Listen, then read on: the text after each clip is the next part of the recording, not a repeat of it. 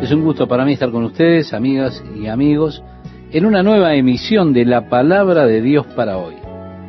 Sí, tenemos aquí un anticipo de lo que sería aquella reunión en Jerusalén donde irían para adorar al Señor. A ti alcé mis ojos, a ti que habitas en los cielos. He aquí como los ojos de los siervos miran a la mano de sus señores, y como los ojos de la sierva a la mano de su señora, así nuestros ojos miran a Jehová nuestro Dios, hasta que tenga misericordia de nosotros. Ten misericordia de nosotros, oh Jehová, ten misericordia de nosotros, porque estamos muy hastiados de menosprecios. Es decir, las personas que tenemos en derredor nuestro son despectivas hacia nosotros. Hastiada está nuestra alma del escarnio de los que están en holgura y del menosprecio de los soberbios. Así culmina este salmo. Y podemos decir, en otras palabras, que expresaba, Señor, nosotros levantaremos nuestros ojos a ti que moras en el cielo.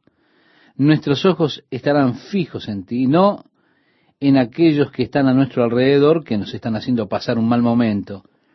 Qué importante es cuando estamos pasando pruebas, estimado oyente, fijar nuestros ojos en el Señor. Tantas veces nosotros miramos o fijamos nuestros ojos en las personas y nos metemos en esos problemas interpersonales con personas y estamos observando para ver qué es lo que el otro hará a continuación. Créame, es mejor fijar los ojos en el Señor. Como los ojos de los siervos miran a la mano de sus señores. El siervo estaba constantemente observando, especialmente cuando estaban en la cena o lo que fuera, cuando habían invitados allí. El siervo todo el tiempo observaba la mano de su señor, porque el amo habría de hacer o de dar ciertas señales con su mano, esperando que el siervo entendiera esas señales. Esa era la tarea del siervo, observar constantemente. Lo mismo ocurría con las criadas. Observaban a su señora, mirando su mano continuamente porque era con la mano que ellas hacían sus señales, que daban sus indicaciones. Ellos no querían hablarle a los siervos. Las directivas se las daban moviendo las manos o con movimientos de, de manos. Y así tenemos este pasaje.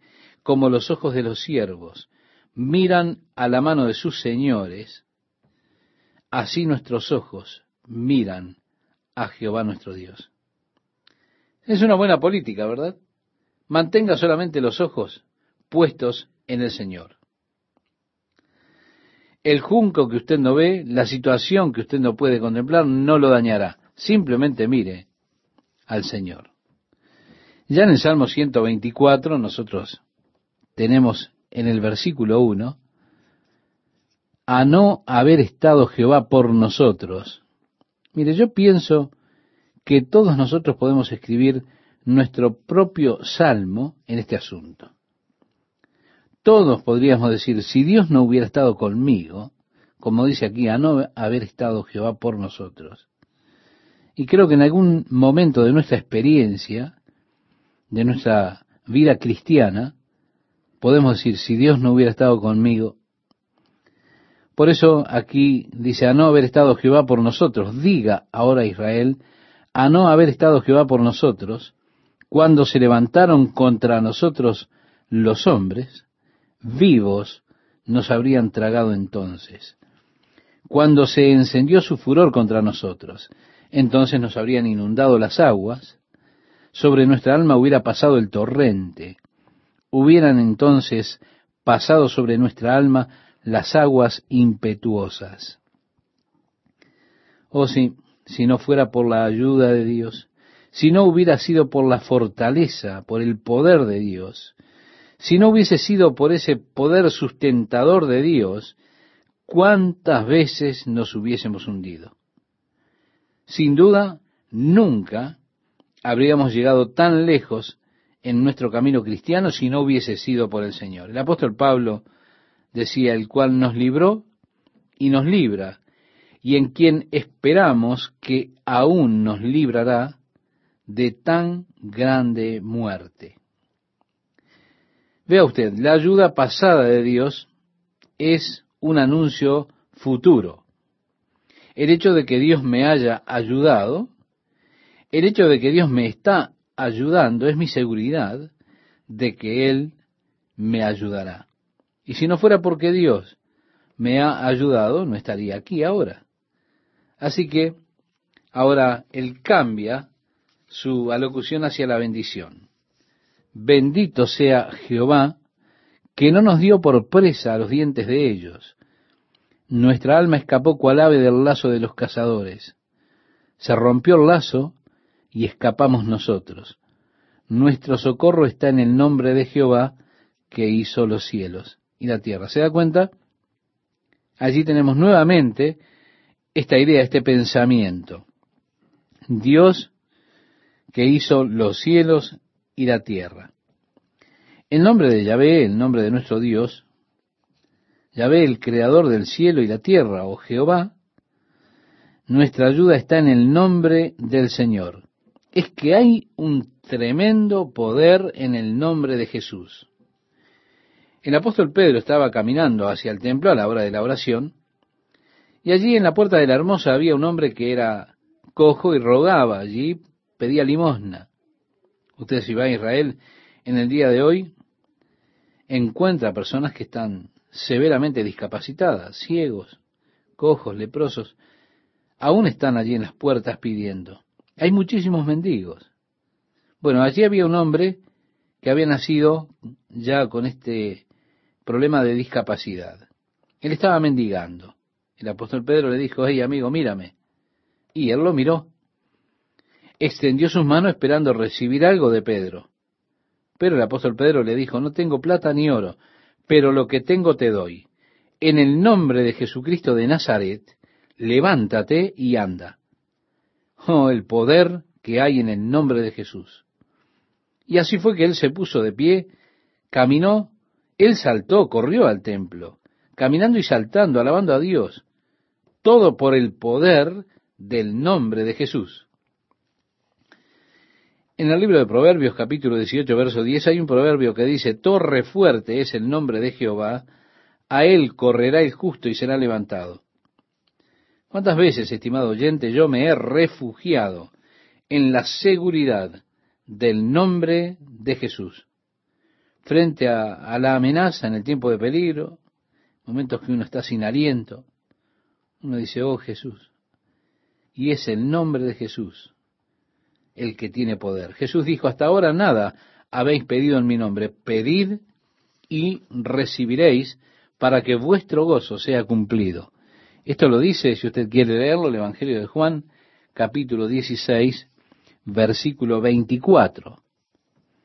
También encontramos en ese Evangelio, en el capítulo 14, verso 13, que nos dice, y todo lo que pidiereis al Padre en mi nombre, lo haré, para que el Padre sea glorificado en el Hijo.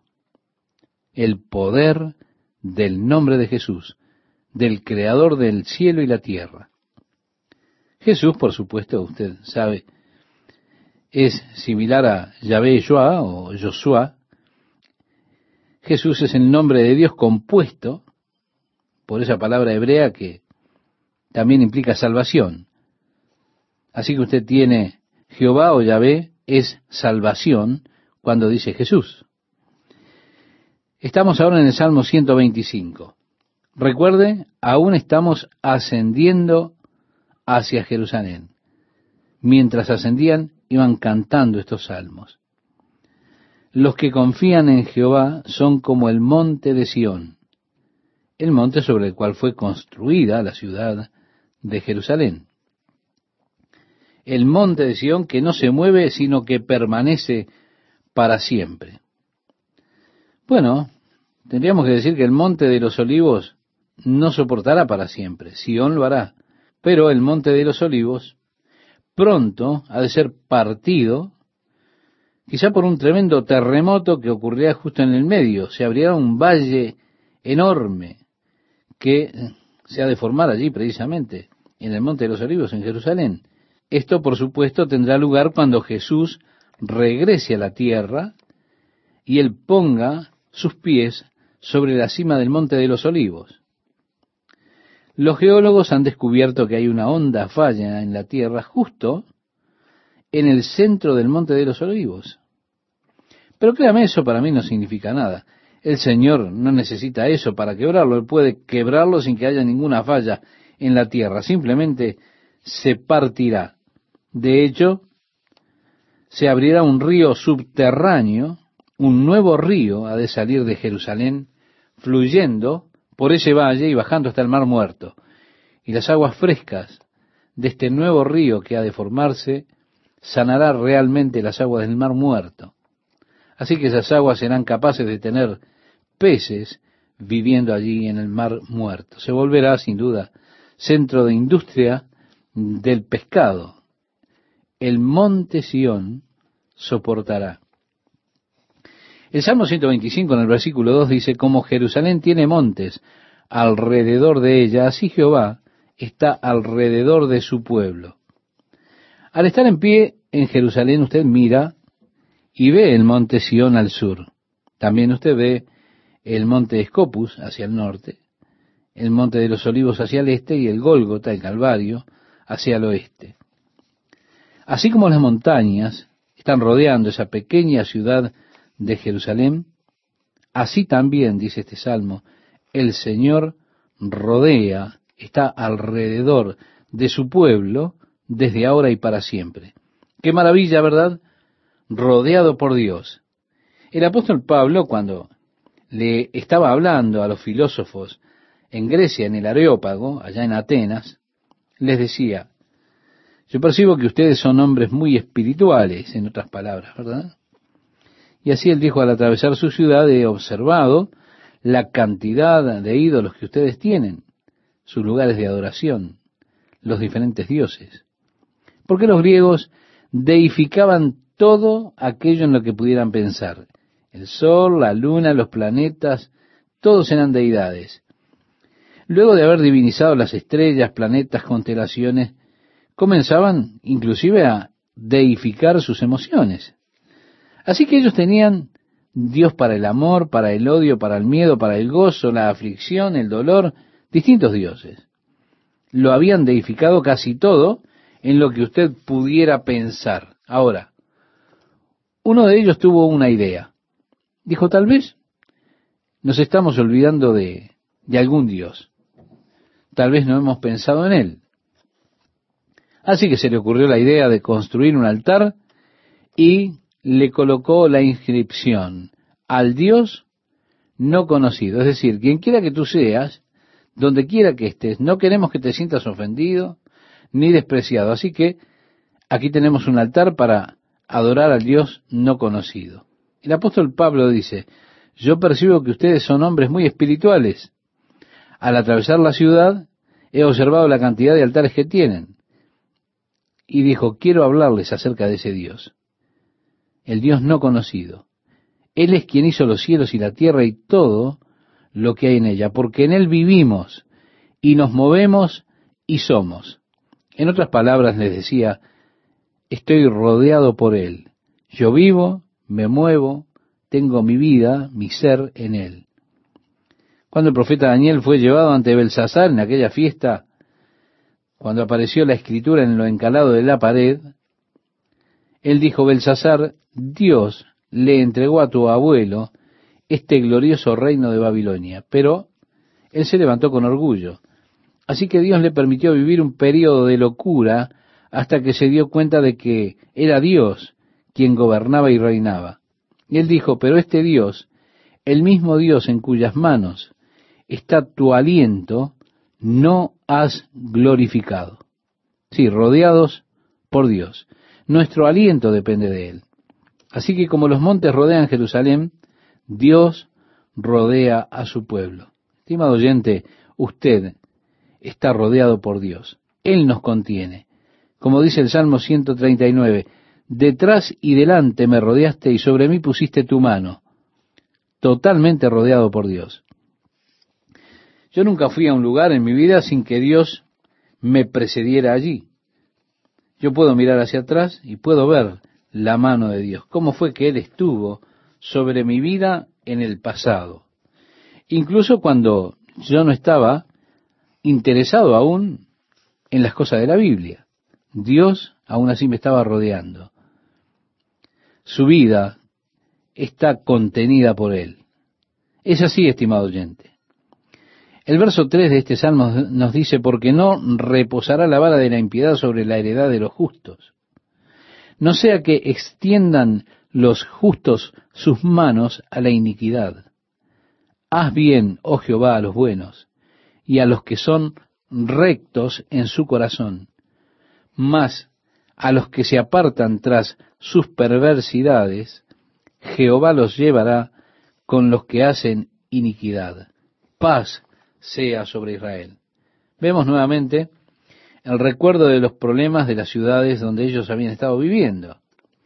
Mirando nuevamente a ese momento de llegar a estar en el lugar de la presencia, de la conciencia de la presencia de Dios. Mientras iban hacia ese lugar, mientras ascendían a Jerusalén, iban pensando esto. El Salmo 126 comienza diciendo, cuando Jehová hiciere volver la cautividad de Sión. O, en otras palabras, cuando el Señor realmente libre a Sión de su cautividad, seremos como los que sueñan. Mire, yo miro lo que Dios ha hecho aquí, aquí con nosotros y es como un sueño. Es cómico, como muchas veces en mis sueños yo estoy soñando que estoy pastoreando una de las iglesias que pastoreé años atrás y aún estoy en esa lucha, estoy luchando allí en mi sueño. Ahora cuando despierto pienso, oh no, esto es un sueño, no puede ser real. La gloriosa obra de Dios que podemos ver. Así el salmista, cuando Jehová hiciere volver la cautividad de Sión, seremos como los que sueñan.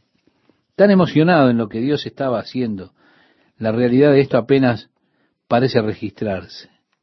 Entonces nuestra boca se llenará de risa y nuestra lengua de alabanza. Entonces dirán entre las naciones, grandes cosas ha hecho Jehová con esto. Oh, qué bueno es que tengamos esta clase de gozo, estimado oyente, esta libertad de solamente ser capaces de reírnos, gozándonos por las cosas buenas que Dios hace. Grandes cosas ha hecho Jehová con nosotros, estaremos alegres. Luego tenemos la oración. Haz volver nuestra cautividad, oh Jehová, como los arroyos del Negev. Los que sembraron con lágrimas, con regocijo segarán. Irá andando y llorando el que lleva la preciosa semilla, mas volverá a venir con regocijo, trayendo sus gavillas.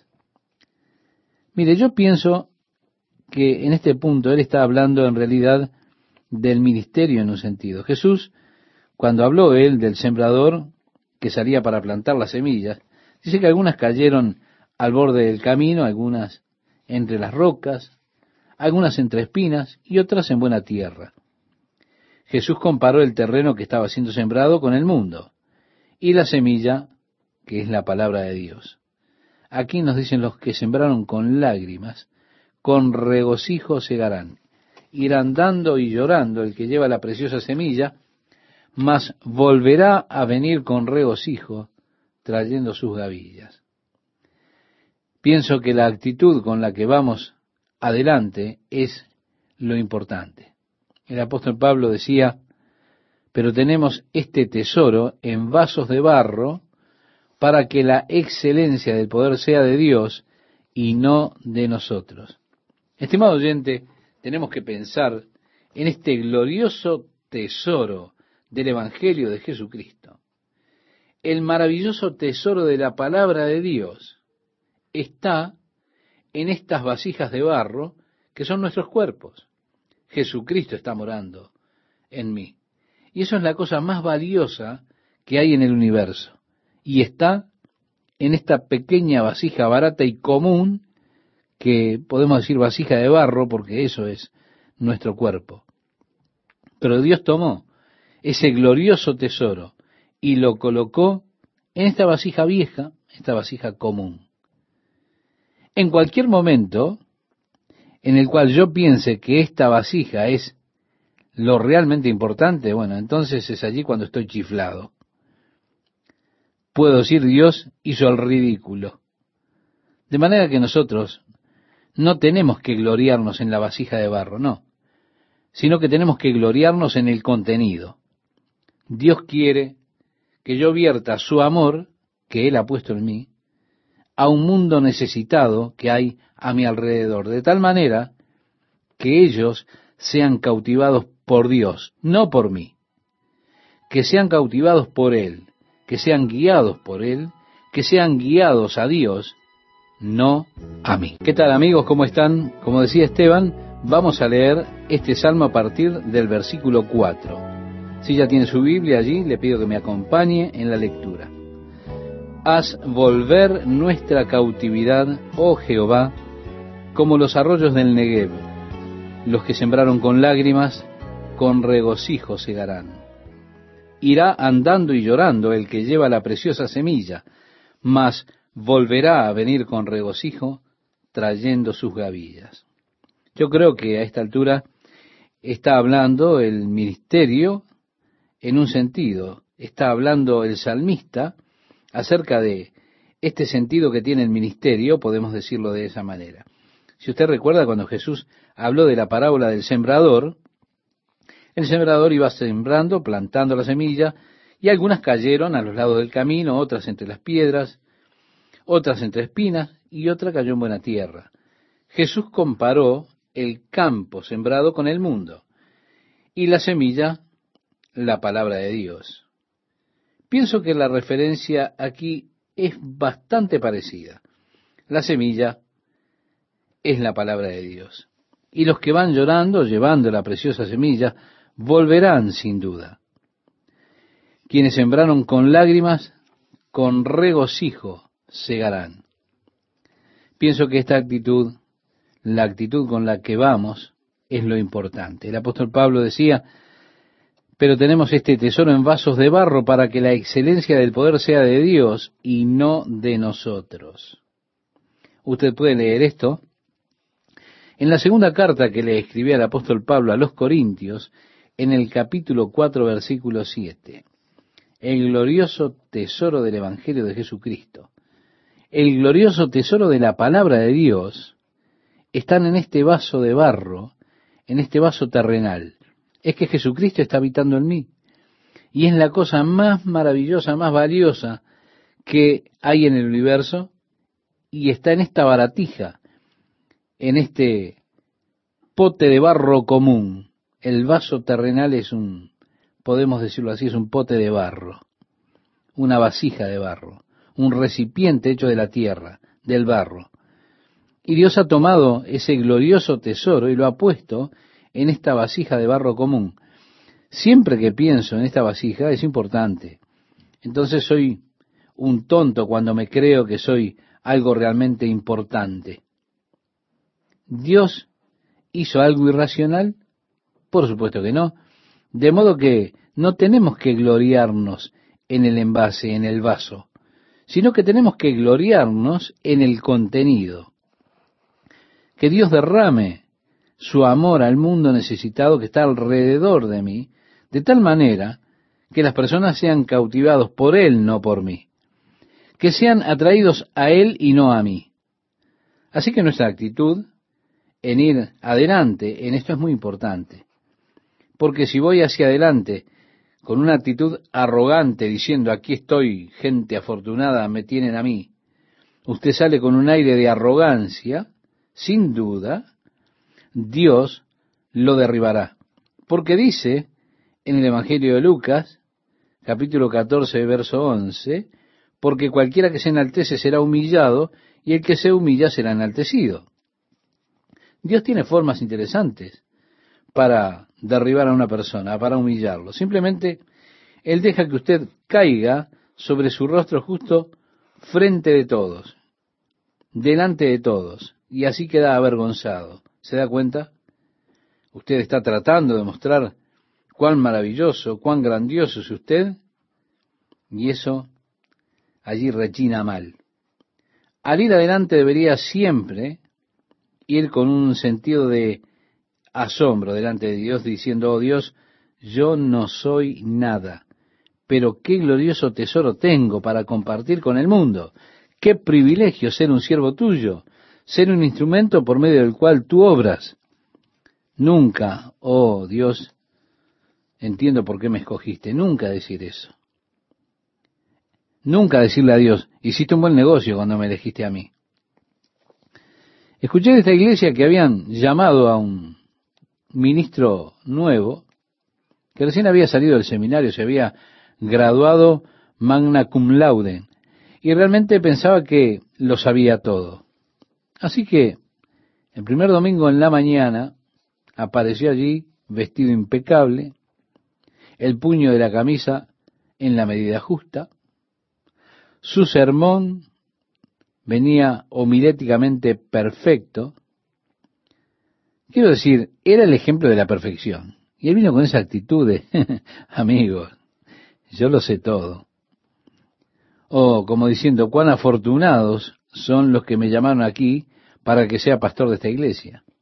Ahora, cuando trató de dar su mensaje, empezó a confundirse, se le mezcló todo, perdió allí pie no pudo armonizar su mensaje. La cosa fue tan mal que simplemente le andaba arrastrando los pies para un lado y para el otro. Finalmente se detuvo allí, estaba tan confundido, no podía decir ni una palabra y se puso a llorar.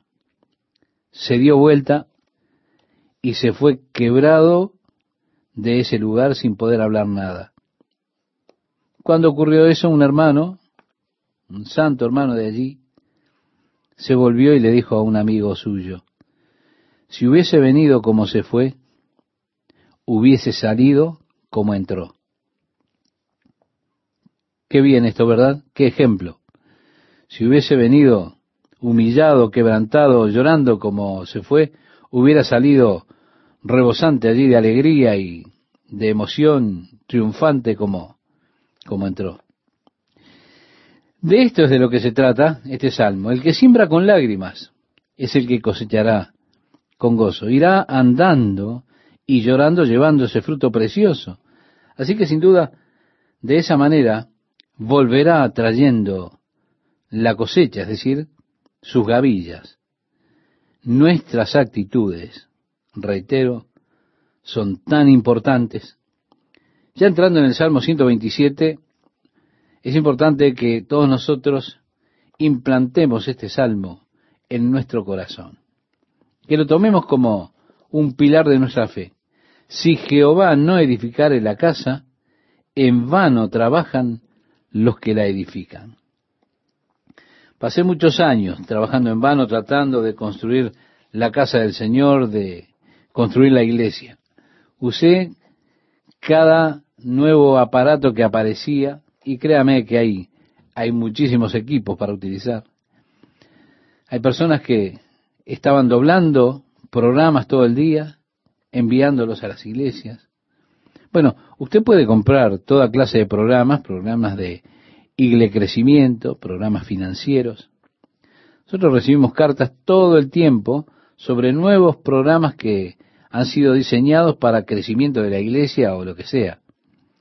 Y aquellos que hacen estos programas vienen por una tarifa, hacen un estudio de población allí en la comunidad y determinan qué clase de programa usted debería tener, en cuál debería entrar para atrapar a esa comunidad en la cual usted está. Y usted dirá, bueno, trabajé con todos los programas que pude tratando de construir la iglesia de Jesucristo, todo para mi provecho. Y se dará cuenta que habrá estado trabajando en vano. Lo que yo quiero, estimado oyente, es que el Señor construya la casa. Si no, será una pérdida total de tiempo, un esfuerzo inútil, fútil. Si Jehová no guardare la ciudad, en vano vela la guardia. Sí, a menos que Dios guarde la casa, a menos que el Señor la construya y la guarde, usted estará preocupándose en vano. No puede hacer nada. Se trata solamente de confiar en el Señor. Eso es todo lo que tenemos que hacer. Bien dice, por demás es que os levantéis de madrugada y vayáis tarde a reposar y que comáis pan de dolores. Ahora, no levantarse temprano para trabajar, sino para comer el pan de dolores. Eso es lo que quiere expresar aquí. El verso 2 dice, pues que a su amado dará Dios el sueño. Se da cuenta, muchas personas se acuestan y empiezan a golpear la almohada toda la noche preocupados, estresados por todas las cosas. Es en vano gastar la noche preocupándose. El salmista comienza a hablar acerca de la familia y los lazos familiares y la fuerza de la nación que se encuentra precisamente en la fuerza de la familia. Reconociendo que este principio es verdadero, él vuelve su atención hacia la familia y declara, He aquí herencia de Jehová son los hijos, cosa de estima el fruto del vientre. Unos años atrás, cuando estábamos viviendo en Tucson, Arizona, teníamos un capitán de la Fuerza Aérea que estaba viviendo en la puerta contigua a nosotros. Era una pareja muy amigable, se llamaba Jean, ella se llamaba Jan, y tenían tres hijas. Y como nuestro camino de entrada de los coches eran adyacentes, según los libros de psicología o de sociología, usted entrará sin duda en confianza con su vecino. ¿Por qué? Porque son hogares sociológicamente compatibles. Pero teníamos caminos de entrada vehicular sociológicamente compatibles y así fue que entramos en confianza con ellos. A través de esa confianza que tuvimos con ellos, Jan recibió a Jesucristo. Finalmente, Jim también lo aceptó. Recibió al Señor. Poco después de que Jim recibiera a Jesucristo como su Salvador, fue transferido a Alaska. Él era un piloto de los B-29 y un tiempo después recibí una carta de Jim, la cual atesoré y valoricé y la valorizaré mientras viva. Jim había sido un profesor en la Cornell University antes de ser reclutado para la Fuerza Aérea. Y él escribió en su carta acerca del agnosticismo que había tenido de su actitud hacia sus tres hijas. Él dijo, yo solía decir que los niños eran la maldición de la tierra. Decía también que odiaba estar atado en matrimonio. Odiaba estar atado por sus niñas. Él no podía esperar para irse lejos. Y ahora escribe que pensaba eso y que amaba las misiones donde pudiera volar sobre los mares y demás. Él quería volar lejos de ellos, de sus hijas y de su mujer, por un tiempo. Pero también dijo, desde que recibí a Jesucristo, desde que usted compartió su amor conmigo y desde que compartió conmigo el amor de Dios, encontré cuán glorioso es conocer al Señor y seguirle. Él escribió, usted sabe, estoy tan solo y triste por mi familia que apenas puedo esperar a que ellos empaquen y vengan a estar junto a mí.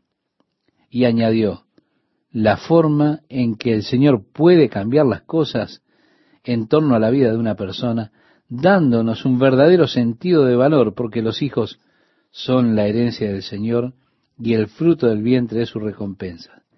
Bien dice el salmista, como saetas en mano del valiente, así son los hijos habidos en la juventud. Bienaventurado el hombre que llenó su aljaba de ellos, es decir, la aljaba llena de hijos. No será avergonzado cuando hablare con los enemigos en la puerta. Continúa tratando con la familia y demás el siguiente salmo, el Salmo 128. Comienza diciendo, Bienaventurado todo aquel que teme a Jehová, que anda en sus caminos. Cuando comieres el trabajo de tus manos, bienaventurado serás y te irá bien. Ahora, podemos preguntarnos, ¿quién es ese dichoso, ese feliz, ese bienaventurado? El hombre que reverencia al Señor y camina en los caminos del Señor. Él comerá del fruto de su labor, será feliz y será bueno con usted.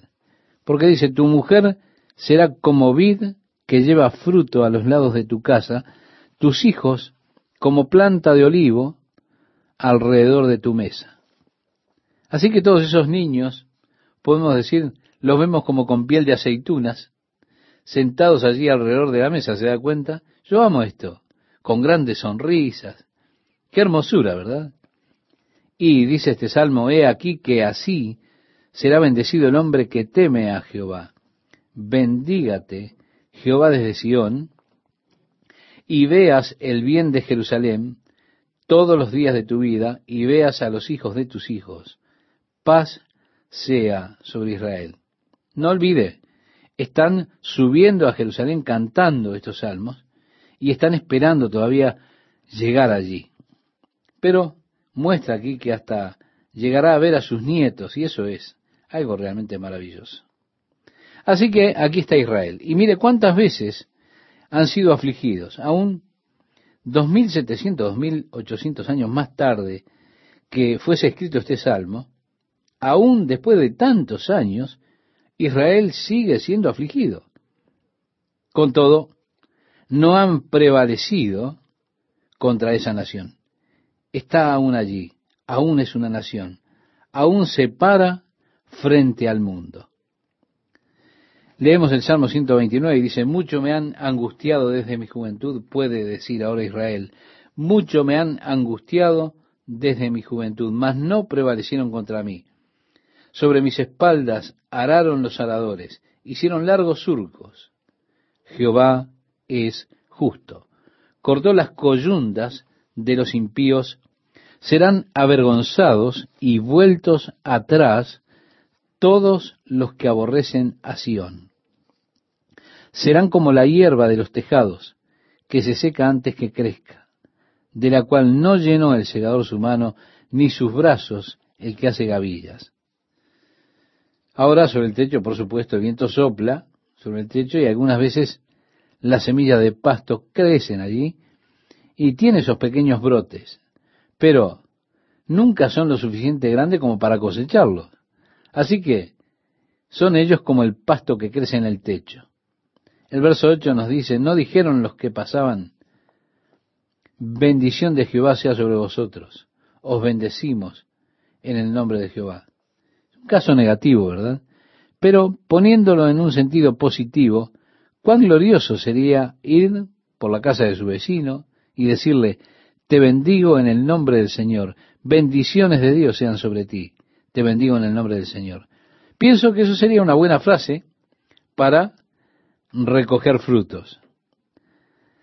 Continúa diciendo de lo profundo, oh Jehová, a ti clamo, Señor, oye mi voz, estén atentos tus oídos a la voz de mi súplica, ja. Si mirares a los pecados, ¿quién, oh Señor, podrá mantenerse? Pero en ti hay perdón para que seas reverenciado. Esperé yo a Jehová, esperó mi alma, en su palabra he esperado. Mi alma espera a Jehová, más que los centinelas a la mañana, más que los vigilantes a la mañana. Espere Israel a Jehová, porque en Jehová hay misericordia y abundante redención con él. Y él redimirá a Israel de todos sus pecados. Así que, si el Señor comenzará a tener un registro de nuestras iniquidades, no quedaría ninguno de nosotros. Qué agradecidos estamos de que con Dios hay misericordia, hay perdón. Qué feliz es el hombre cuyos pecados son perdonados. Con el Señor hay misericordia y abundante redención.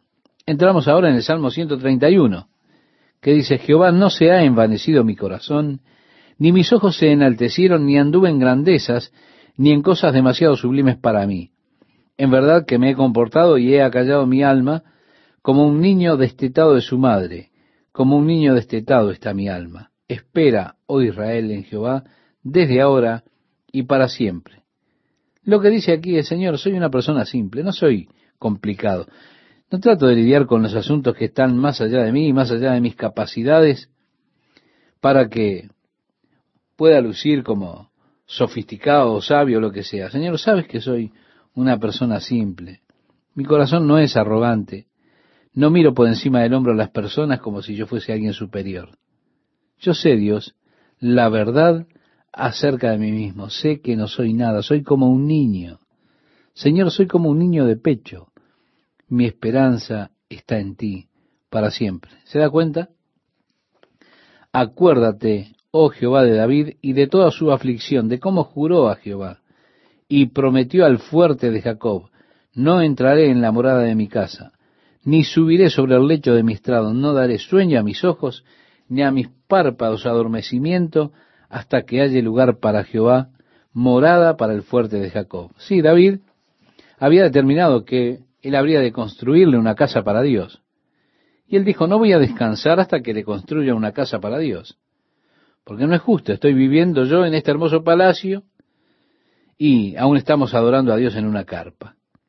Dios debe tener un templo, una casa hermosa de adoración a Él. No está bien, no voy a descansar hasta que construya una casa para Dios. Tenía un gran celo. Le vino un gran celo por el Señor. Y Señor, te pido que recuerdes a David todas sus aflicciones y cómo determinó construir una casa para ti. En el versículo 6 dice, He aquí en Efrata lo oímos, lo hallamos en los campos del bosque, entraremos en su tabernáculo, nos postraremos ante el estrado de sus pies. Levántate, oh Jehová, al lugar de tu reposo, tú y el arca de tu poder. Tus sacerdotes se vistan de justicia y se regocijen tus santos. Por amor de David, tu siervo, no vuelvas de tu ungido el rostro. En verdad, juró Jehová a David, y no se retractará de ello. De tu descendencia pondré sobre tu trono. Sí, estimado oyente, Dios le juró a David, lo hizo por medio de un juramento que del fruto de su cuerpo, de sus lomos, se sentaría uno sobre el trono para siempre. Jesucristo vino de David. Como le dijo el ángel a María, cuando le anunció que habría de tener un niño, él será grande, será llamado Hijo del Altísimo, y él se sentará sobre el trono de David, su padre. Esto usted lo puede leer en el Evangelio de Lucas, capítulo 1, verso 32. ¿Por qué? Porque María era una descendiente directa de David. Y la promesa de que Jesús se sentaría sobre el trono de David, todavía espera para ser cumplida. Sin duda se cumplirá, pero se cumplirá cuando Jesucristo regrese nuevamente a la tierra para establecer su reino, la era del reino. Sí, Él se sentará entonces sobre el trono de David y estará cumplido el juramento de Dios. Es un gusto para mí estar con ustedes, amigas y amigos de la palabra de Dios para hoy. En este pasaje nos dice, por amor de David, tu siervo, no vuelvas de tu ungido el rostro. En verdad juró Jehová a David, y no se retractará de ello, de tu descendencia pondré sobre tu trono. Le invito a que volvamos por un momento a la profecía de Isaías, capítulo 9, versículos 6 y 7, donde nos dice, porque un niño nos es nacido, hijo nos es dado, y el principado sobre su hombro, y se llamará su nombre admirable, consejero, Dios fuerte, Padre eterno, príncipe de paz. Lo dilatado de su imperio y la paz no tendrán límite sobre el trono de David y sobre su reino, disponiéndolo y confirmándolo en juicio y en justicia desde ahora y para siempre. El celo de Jehová de los ejércitos hará esto. Es decir, esto ha de acontecer, todavía pertenece al futuro. Dios ha prometido a David que del fruto de los lomos de David saldría uno que se sentaría sobre su trono.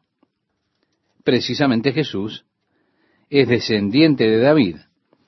Como le anunció el ángel Gabriel a María, le dijo, este será grande y será llamado Hijo del Altísimo, y el Señor Dios le dará el trono de David, su padre. Usted puede leer esto, estimado oyente, en el capítulo 1 del Evangelio de Lucas, en el versículo 32.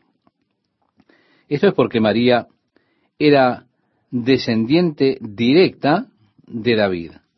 Y la promesa de que Jesús se sentaría sobre el trono de David aún está por cumplirse. Se ha de cumplir cuando Jesús regrese nuevamente y establezca la era del reino en esta tierra. Allí él se sentará sobre el trono de David y habrá sido cumplida la promesa de Dios. Ya en el versículo 12 nos dice, si tus hijos guardaren mi pacto y mi testimonio que yo les enseñaré, sus hijos también se sentarán sobre tu trono para siempre. Ahora note, estimado oyente, que Jesús le dio esta promesa realmente a la iglesia. Cuando en el libro de Apocalipsis, el último libro de la Biblia, en el capítulo 3, versículo 21, dice, al que venciere le daré que se siente conmigo en mi trono, así como yo he vencido, y me he sentado con mi Padre en su trono. Esta es la promesa que él hizo a los fieles. El versículo 13 del Salmo 132 dice, porque Jehová ha elegido a Sión, la quiso por habitación para sí. Si Dios escogió Jerusalén, Dios deseó ese lugar. Y es interesante, porque yo no creo que Jerusalén sea una ciudad hermosa en cuanto a su aspecto físico. Usted va a otras ciudades, a orillas de algún lago o a orillas del océano, o en medio del océano, y hay ciudades realmente hermosas. Jerusalén está en un lugar rocoso. Hay tantas rocas que no pueden crecer árboles allí. Aún así, Dios la ha escogido. ¿Por qué la escogió? Yo no lo sé. Pero es la elección de Dios. Cuando Él habite en la tierra, allí es donde Dios morará. Allí es donde Él reinará. Mire, yo hubiera elegido para reinar un lugar como Hawái, o si no otro lugar por el estilo, ¿se da cuenta? Pero Dios escogió Jerusalén. Y debido a que Él la escogió, ese lugar se volvió especial. No porque sea especial, es solamente porque Dios la escogió que ese lugar es especial. Él no escogió Jerusalén porque fuera en sí algo especial, sino debido a que Él la escogió, reitero, ese lugar se volvió algo especial. Todo tiene que ver con su elección. Eso es lo que la hace especial. A estas alturas Dios responde en el versículo 14, eh, Dios está ahora hablando y declara, este es para siempre el lugar de mi reposo. Hablando acerca de Jerusalén, dice, aquí habitaré porque la he querido. Bendeciré abundantemente su provisión, a sus pobres saciaré de pan. Asimismo vestiré de salvación a sus sacerdotes y sus santos darán voces de júbilo. Allí haré retoñar el poder de David. He dispuesto lámpara a mi ungido, a sus enemigos vestiré de confusión, mas sobre él florecerá su corona. Ve, estimado oyente, Dios está hablando aquí. Y en los últimos dos versículos, Él se refiere realmente a su ungido, que es el Mesías, es decir, a Jesús. Y dice, he dispuesto lámpara a mi ungido, o a mi Mesías, y agrega a sus enemigos vestiré de confusión, mas sobre él florecerá su corona. Culminamos así el Salmo 132. Ingresando ya al Salmo 133 en el versículo 1 dice, mirad cuán bueno y cuán delicioso es habitar los hermanos juntos en armonía. Qué trágico, qué triste es para los hermanos habitar juntos pero en desunión. O cómo necesitamos esforzarnos por mantener la unidad del cuerpo de Cristo. Dice, es como el buen óleo sobre la cabeza, el cual desciende sobre la barba, la barba de Aarón, y baja hasta el borde de sus vestiduras. En el Antiguo Testamento, el ungimiento con aceite ocurría cuando ellos santificaron a Aarón para el sacerdocio. Fue allí que tomaron aceite y lo vertieron sobre él. El ungimiento con aceite consistía en tomar una vasija llena de ese aceite especial y vaciarla sobre la cabeza de Aarón. Ahora en el Nuevo Testamento dice, ¿está alguno enfermo entre vosotros? Llame a los ancianos de la iglesia y oren por él, ungiéndole con aceite en el nombre del Señor. Usted puede leer esto después en la carta de Santiago en el capítulo 5, versículo 14. Ahora, si nosotros lo hicimos como ellos lo hacían en los tiempos de la Biblia, nosotros solo salimos con una vasija con aceite y lo vertemos sobre la cabeza del enfermo. Usted realmente consigue esta implicación de ungimiento con aceite. El aceite aquí está reaccionando a la preciosa unción que fue puesta sobre la cabeza. Está siendo vertida, en este caso, que menciona el Salmo, sobre la cabeza de Aarón. Y corrió sobre su barba, incluso corrió hasta el borde de sus vestiduras. Dice como el rocío de Hermón, que desciende sobre los montes de Sión, porque allí envía Jehová bendición y vida eterna. Podemos preguntarnos, ¿qué es tan bueno? Quiero decir, ¿qué son todas estas descripciones que hemos contemplado? ¿Es solo algo pintoresco de la bondad del hombre que habitan juntos en unidad? Qué glorioso es ser capaces de reunirnos en amor y en unidad y ser parte de la familia de Dios. Qué hermosa experiencia. Realmente es incomparable. Es algo fresco, es como esa unción. Realmente eso es vida. Y así concluimos con el Salmo 133, con esta mirada hacia el sacerdocio de Aarón. El versículo 1 del Salmo 134 nos dice, mirad, bendecid a Jehová, vosotros todos los siervos de Jehová, los que en la casa de Jehová estáis por las noches.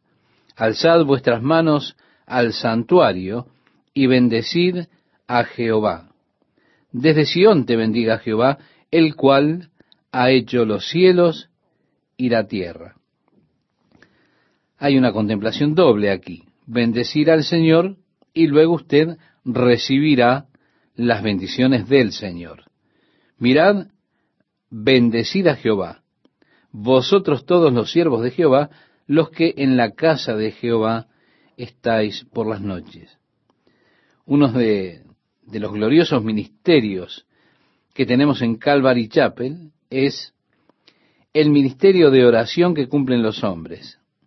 Los hombres se reúnen por la noche en la casa del Señor llevando delante de Dios las peticiones en oración, es decir, las necesidades del cuerpo que es la iglesia.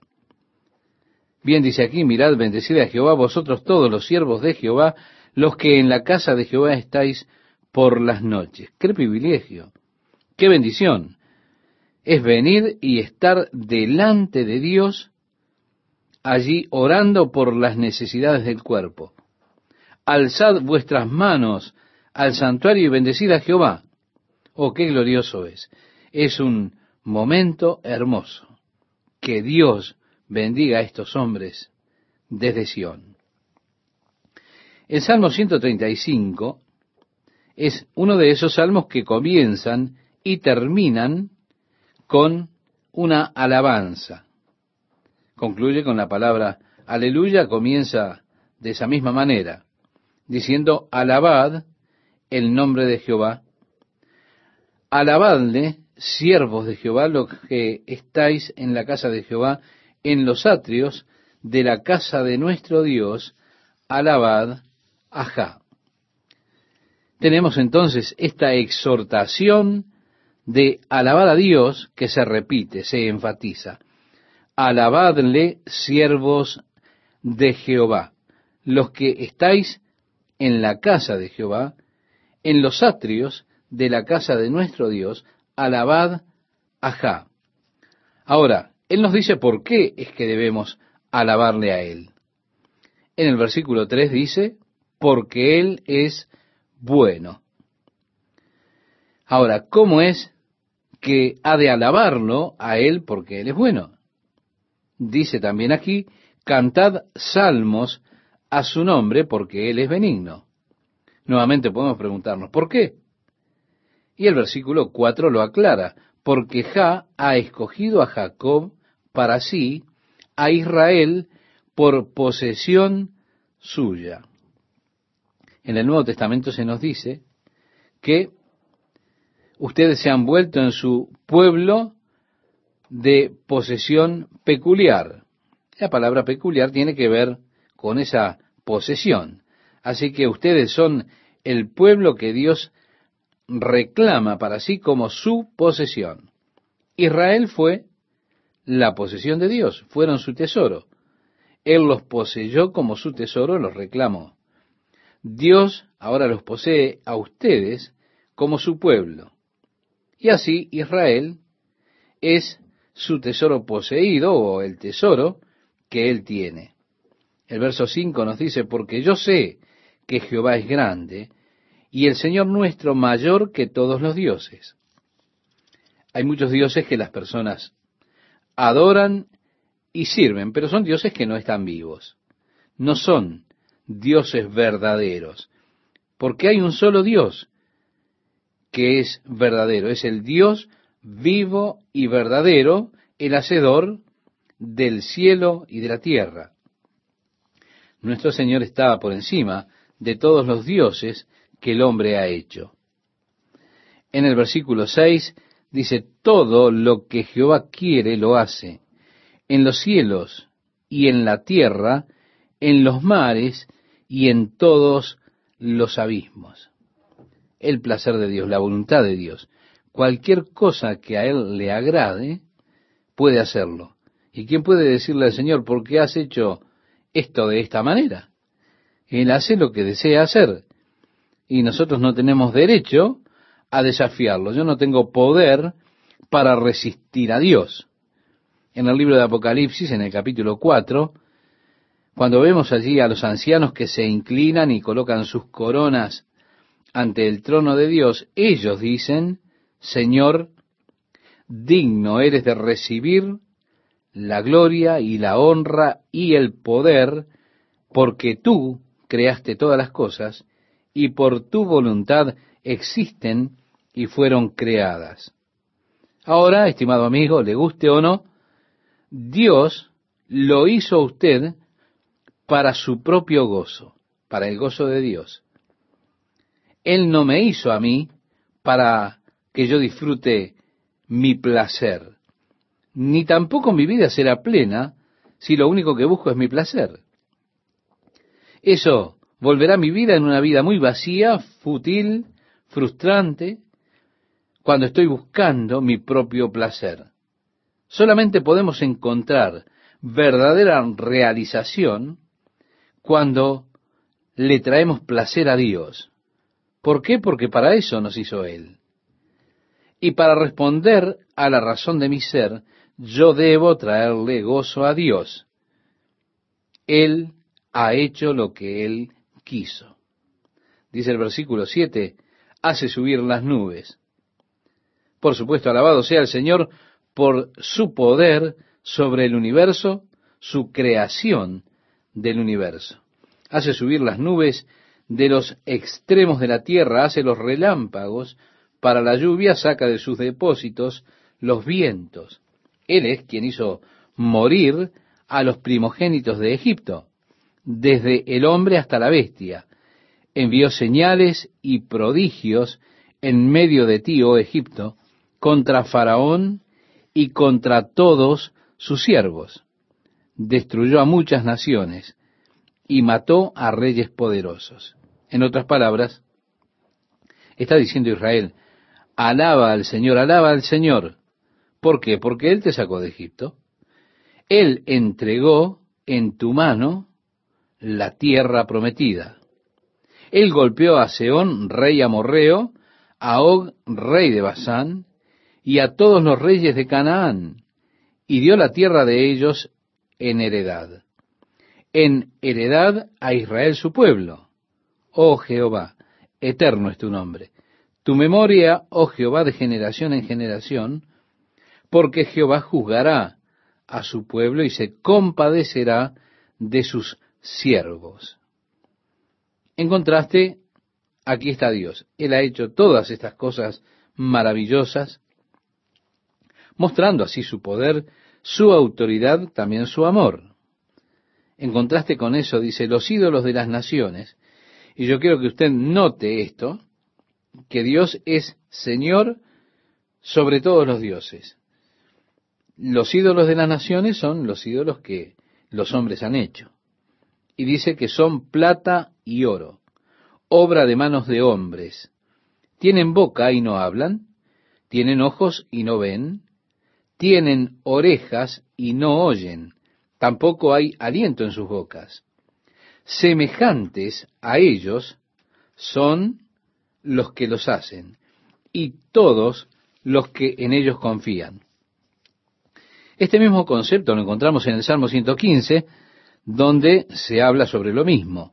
Se habla acerca de los ídolos de las naciones. Y él hace estas observaciones filosóficas. Primero, el hombre generalmente hace sus propios dioses. Los esculpen de plata, oro, madera o piedra. Y cuando un hombre hace su propio dios, él lo hace como él mismo, con orejas, ojos, nariz, boca, pies, manos. ¿Por qué? Porque nosotros tenemos ojos, orejas, nariz, bocas, pies, manos. Es decir, hace el ídolo igual a lo que es Él. Hace su Dios, pero ese Dios que ha hecho, en realidad es menos que Él, menos que el hombre que lo hizo. Porque a pesar de que Él le ha puesto ojos a ese Dios, esos ojos no pueden ver. Así que ese Dios es menos que el hombre que lo ha hecho. Pero el aspecto irrecusable de la filosofía es que un hombre se vuelve como su Dios. Aquellos que los han hecho se vuelven como los dioses que ellos han hecho. Es decir, semejantes a ellos son los que los hacen, dice nuestro pasaje. Y también todos aquellos que confían en esos ídolos. En otras palabras, un hombre se vuelve como su Dios. De esa manera, si usted ha hecho su propio ídolo, su propio Dios, usted ha hecho un Dios que realmente es menos de lo que usted es. Y de esa manera, al adorar a ese Dios, se proyecta usted mismo hacia Él, usted está adorando algo que realmente es algo menos que usted. Entonces usted se vuelve como Él. Por consiguiente, es degradante siempre, en cualquier sociedad o para cualquier hombre, adorar cualquier otra cosa que no sea el Dios vivo y verdadero que hizo los cielos y la tierra. Adorar cualquier otro Dios es degradante. Vea usted, el hombre está en ese proceso de degradarse cuando adora a otros dioses. Bien dice el Salmo 115, verso 8, semejantes a ellos son los que los hacen, y cualquiera que confía en ellos un hombre se vuelve como su Dios. Esto puede ser una filosofía denigrante o puede ser una filosofía de bendición. Todo depende. Depende de quién sea su Dios. Bien dice la palabra de Dios en el Nuevo Testamento, amados, ahora somos hijos de Dios y aún no se ha manifestado lo que hemos de ser, pero sabemos que cuando Él se manifieste, seremos semejantes a Él porque le veremos como Él es se da cuenta por qué un hombre se vuelve como su Dios. Y en este caso eso es una bendición, es glorioso. Continuando con nuestro Salmo 135, versículos 19 y 20, dice, Casa de Israel, bendecid a Jehová. Casa de Aarón, bendecid a Jehová. Casa de Leví, bendecid a Jehová. Los que teméis a Jehová, bendecid a Jehová. Esto, estimado oyente, debería incluirlo a usted. Desde Sión sea bendecido Jehová, quien mora en Jerusalén. Así que este es el final de este salmo. Reitero, estos salmos comienzan y terminan con aleluya. Es decir, una palabra que es la palabra favorita de exhortación a la alabanza.